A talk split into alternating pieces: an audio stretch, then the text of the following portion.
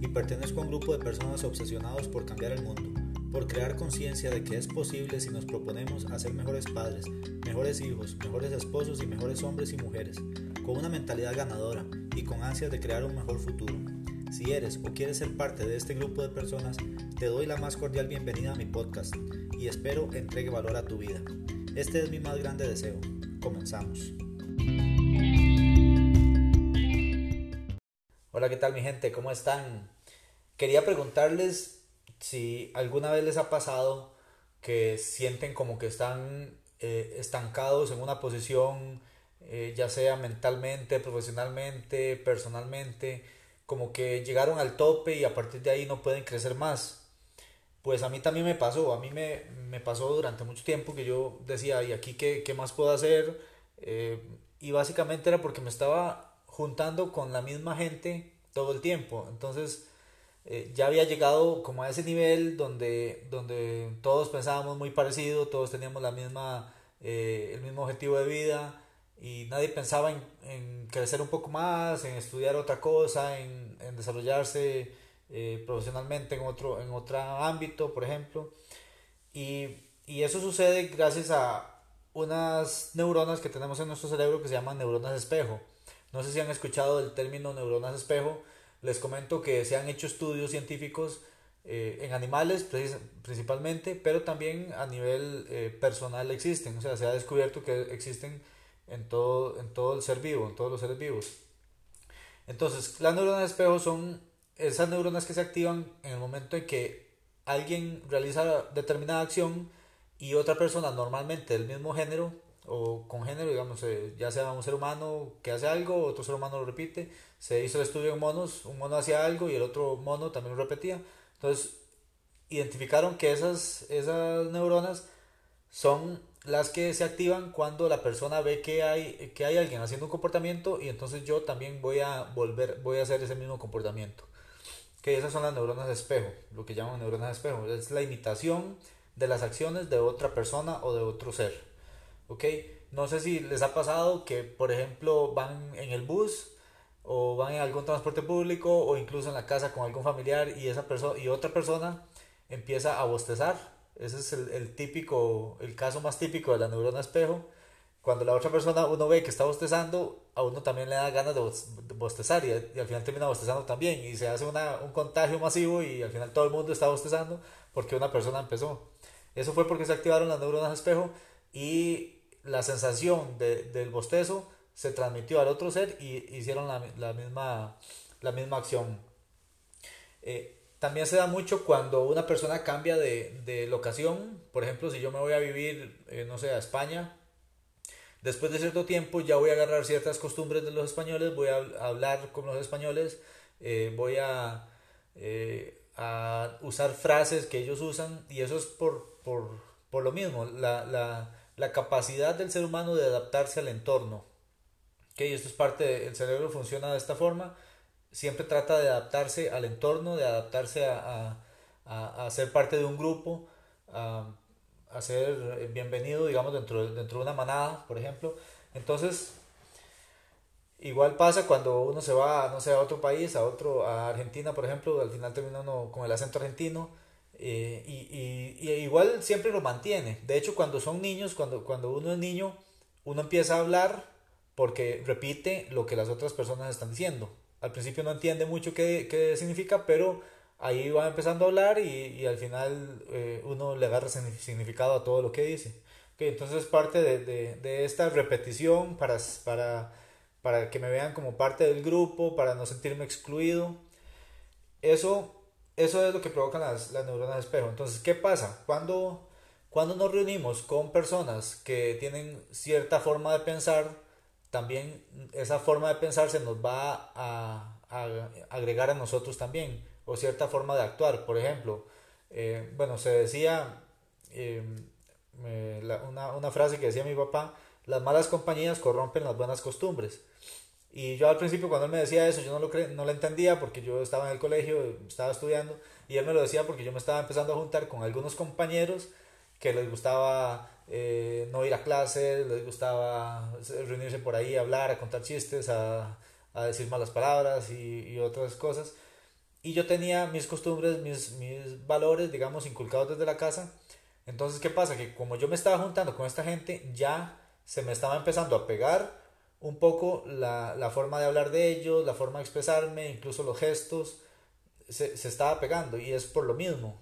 ¿okay? Entonces, eh, mi papá me decía, las malas compañías corrompen las buenas costumbres. Entonces me decía, deje de juntarse con estas personas porque al final va a terminar como ellos y pues bueno, gracias a Dios le hice caso al, al consejo. Eh, tuve que dejar de, de, andar con ellos. Igual no los, no los rechacé completamente. Yo eh, hacía amistad con todos. Pero no andaba 100% con ellos. Entonces las costumbres de ellos no se me pegaron. Y bueno, ellos al final, algunos, eh, o sea, por, por, motivos de la vida, siguieron su camino y, y yo seguí el mío. Yo logré sacar mi carrera y, y pues por ahí ellos no tuvieron la misma suerte. Y tampoco es suerte, o sea, es, es, son decisiones que tomaron. O sea, ellos tomaron una decisión y yo tomé mi decisión de no juntarme con ellos. Y gracias a eso me empecé a juntar con los compañeros que estudiaban más y se me empezaron a pegar esas, esas costumbres y ya al final lo que prefería era ir a estudiar que ir a jugar videojuegos, por ejemplo. Entonces, el entorno de los amigos con los que uno se junta es muy importante. La compañía que uno tiene es muy importante. Por ejemplo, pregúntense ustedes mismos, ¿Cuáles son, ¿Cuál es el entorno de amistades con las que yo me reúno normalmente, eh, ya sea en el trabajo o fuera del trabajo, con quienes yo converso, con quienes comparto la mayor parte del tiempo? Eh, estas, personas, estas personas creen en, en, en, los negocios, creen en que, en que el gobierno no nos, no nos tiene que mantener cuando estemos viejos, creen, eh, o, o más bien creen que el gobierno tiene que hacer algo para ayudarnos, o que el gobierno está mal, entonces el país está mal. Entonces todas estas ideas que nos, que nos meten estos, estas amistades o las personas con las que nos juntamos, al final nosotros las convertimos en creencias. Estas creencias son creencias limitantes que nos prohíben o nos, nos evitan que nosotros eh, lleguemos a lo que queremos llegar. Entonces, por un lado, estamos eh, llenándonos de información positiva con podcasts, con artículos, leyendo libros, yendo a conferencias, seminarios, eh, llevando cursos en línea y todo esto por un lado y por el otro lado me estoy juntando con, con compañeros, con amistades que, que, dicen que no, que el futuro está mal, que, que ahora vienen los impuestos, más impuestos y que vamos a, tener que gastar menos o comer menos o que la situación está mal. Entonces hay que tener cuidado muy bien con quién nos estamos juntando. Si, si más bien empezamos a dejar de lado esas amistades y nos empezamos a juntar con eh, un grupo con un grupo que tiene una mentalidad emprendedora, una mentalidad que, de, de que los negocios están en la calle, que nada más salir a buscar la plata, eh, que, que sí se puede. E, ese tipo de mentalidad al final vamos a, a, tener congruencia con lo que estamos buscando y a lo que, estamos, a lo que vamos a llegar. Entonces va a ser más fácil. Y no que uno esté jalando para un lado y el otro está jalando para el otro, al final eh, es, es, un, tira y, un estira y encoge y, y va a ser muchísimo más difícil porque eh, la necesidad de estar uno con, con, un grupo de personas en el cual me sienta parte del grupo, eh, al final va a ser mayor, ¿okay? porque es la naturaleza humana.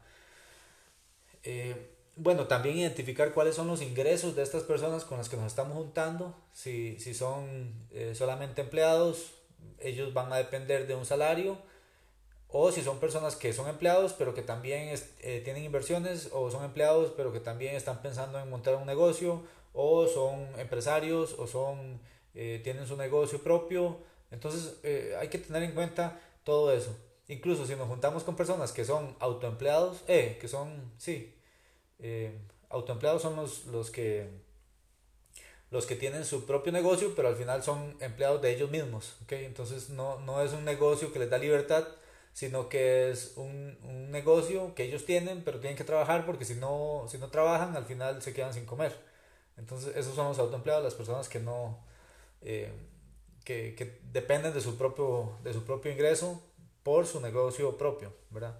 Si nos juntamos con este tipo de personas, al final vamos a terminar también siendo autoempleados o eh, de no ser que estos, estos, estos autoempleados estén queriendo delegar funciones y, y y decir, bueno, ya yo no trabajo más, ya creé mi negocio, ahí está funcionando, voy a poner gente que trabaje y ya yo eh, me voy a independizar y voy a empezar otro negocio o ahí veré qué hago.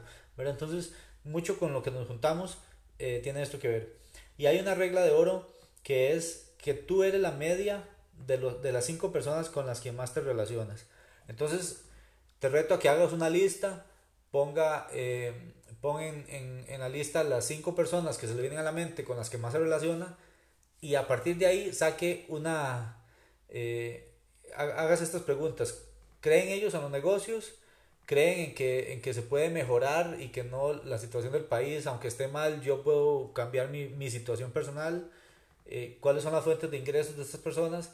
Y al final, en un promedio de esto, nosotros somos la media de esas cinco personas.